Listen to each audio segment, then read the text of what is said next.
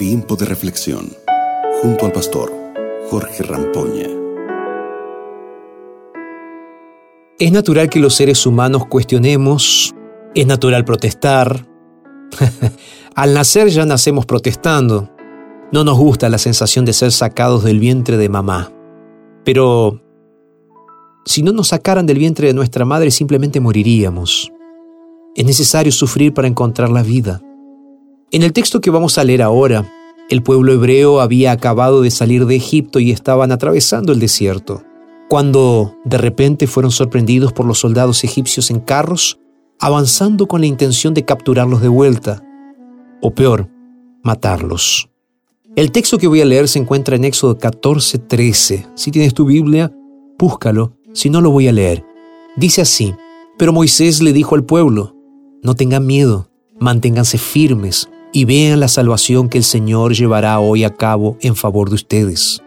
Los egipcios que hoy han visto nunca más volverán a verlos. Quédense tranquilos que el Señor peleará por ustedes. Sabes, cuando los hijos de Israel levantaron la vista, vieron que el faraón se acercaba y que los egipcios venían tras de ellos. Esto les hizo tener mucho miedo, así que clamaron al Señor y le dijeron a Moisés, ¿acaso no había sepulcros en Egipto? ¿Que nos has traído al desierto para morir? Murmuraban, ¿verdad? Le dijeron también, ¿por qué nos has hecho esto? ¿Por qué nos sacaste de Egipto?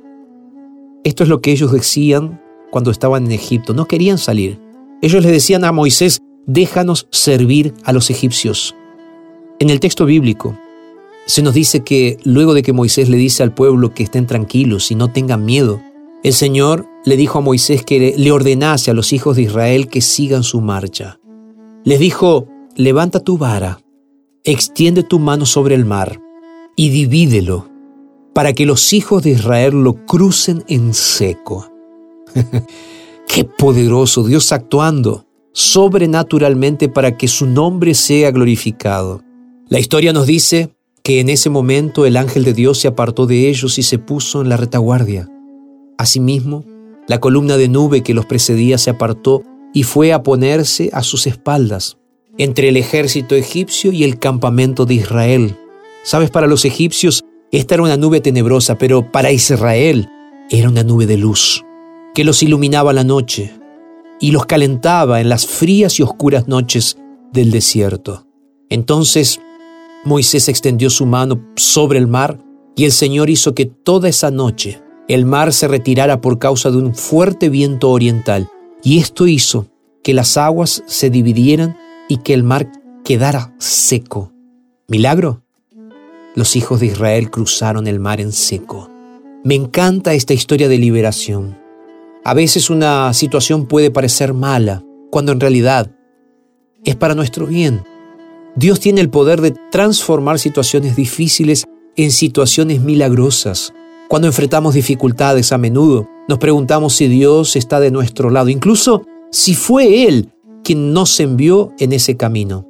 Sin embargo, con Dios vale más lo que alcanzamos que lo que dejamos atrás.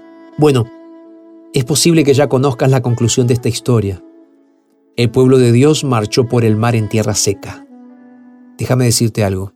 Siempre vale la pena confiar en Dios. Si Él te dice que sigas, sigue. ¿Vamos a orar? Padre, muchas gracias por este mensaje. Y Señor, aún en nuestra falta de fe o en nuestras dudas, te pedimos que nos ayudes a serte fieles a ti y confiar en ti. Te pedimos esto en el nombre de Jesús. Amén. Acabas de escuchar Tiempo de Reflexión con el pastor Jorge Rampoña.